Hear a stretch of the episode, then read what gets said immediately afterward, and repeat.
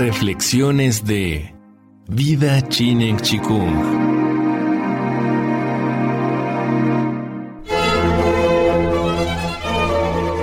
Vida Chinen Chikung presenta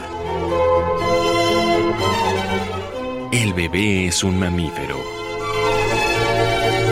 Serie basada en el libro del mismo nombre de Michelle Odam. Capítulo 7 lo antiguo y lo nuevo. Primera parte.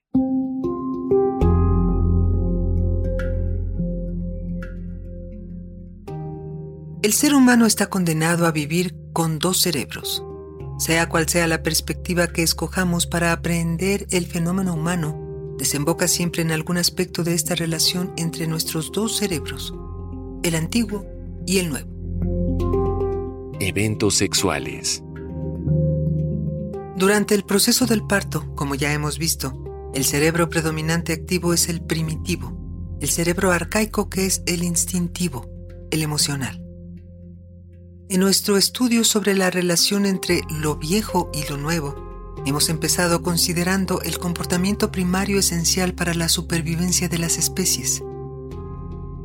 La actividad sexual y en particular el proceso del nacimiento. Hemos visto cómo puede inhibir el funcionamiento de nuestro nuevo cerebro. También hemos dibujado o situado la frontera entre el ser humano y los demás mamíferos.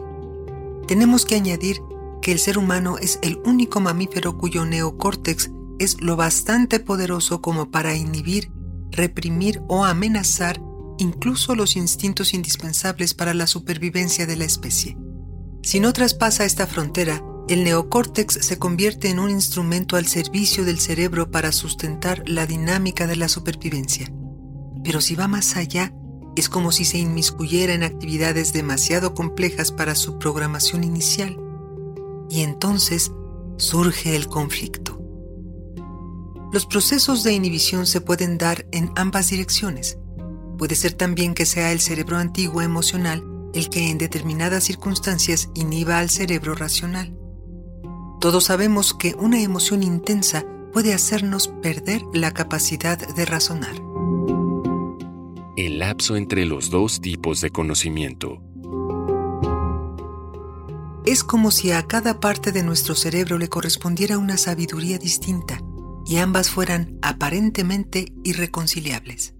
El cerebro nuevo nos ayuda en los descubrimientos científicos, nos proporciona la noción de espacio, los límites, incluidos los de nuestra propia existencia. Nos otorga el sentido de la propia identidad. Parece ser que el ser humano solo alcanzará esta conciencia cuando ha llegado a un determinado ciclo en el desarrollo del neocórtex, el estadio del espejo, y la percepción de los límites del tiempo nos lleva al conocimiento de la muerte.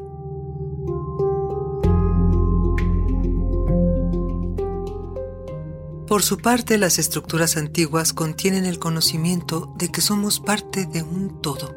Son la base del sentimiento religioso que trasciende los límites espacio-temporales. El viejo cerebro es también el motor de la sobrevivencia y constituye además el soporte del sentimiento religioso. Por lo tanto, mientras haya seres humanos que luchen por la vida, el sentimiento religioso se va a manifestar puesto que es inherente a la naturaleza humana. Desde una perspectiva científica, la auténtica sabiduría es la sabiduría acumulada por el neocórtex. Desde la perspectiva de un Buda, la auténtica sabiduría solo se obtiene a través de la meditación, eliminando el remolino de estímulos sensoriales e ideas que continuamente nos distraen. La distancia que separa la sabiduría de uno y otro cerebro es la razón de ser de la filosofía. La filosofía no se puede separar de una época porque se refiere al saber científico en continua evolución. La relación, muchas veces conflictiva entre nuestros dos cerebros, no va a terminar necesariamente en divorcio. Además, hemos planteado de manera simplista la contraposición entre ambos cerebros. La filosofía moderna sugiere que el lado derecho del neocórtex es más cercano al cerebro antiguo, y que podrían existir algunas diferencias en función del sexo. Además, Es evidente que hay situaciones en las que las actividades de ambos cerebros se armonizan, se completan y se potencian. El canto y la función que desempeña en el ser humano es una de estas actividades. La función del canto. No ha habido ninguna sociedad creada por los seres humanos que hayan ignorado el canto. Una maternidad es el lugar ideal para comprender que la voz puede ponerse al servicio de las estructuras cerebrales más primitivas. Es el caso del grito característico de la última contracción antes del nacimiento y del primer grito del recién nacido. Al cantar ponemos la voz al servicio de ambos cerebros, el emocional y el que se expresa mediante el lenguaje. La transmisión directa de emociones por medio de la melodía y el ritmo se completan con palabras. El canto es el ejemplo perfecto de cómo este ser humano dotado del lenguaje puede armonizar ambos cerebros. La función vocal no es la única capaz de estar al servicio de ambos cerebros. Sucede lo mismo con la respiración, sin la cual no puede haber actividad vocal. Nuestra respiración está normalmente bajo el control de estructuras nerviosas muy primitivas. Respiramos sin pensar. Pero el neocórtex puede pasar a controlar los movimientos respiratorios. Tenemos la capacidad de decidir respirar deprisa y superficialmente o profunda y lentamente.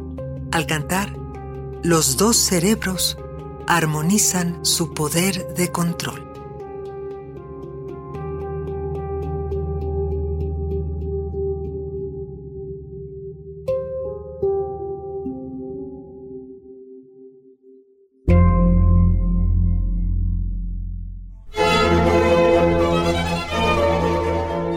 Vida Tsinen Chikung presentó El bebé es un mamífero. Serie basada en el libro del mismo nombre de Michelle Odam. Vida Chinen Chikung. Todo es posible.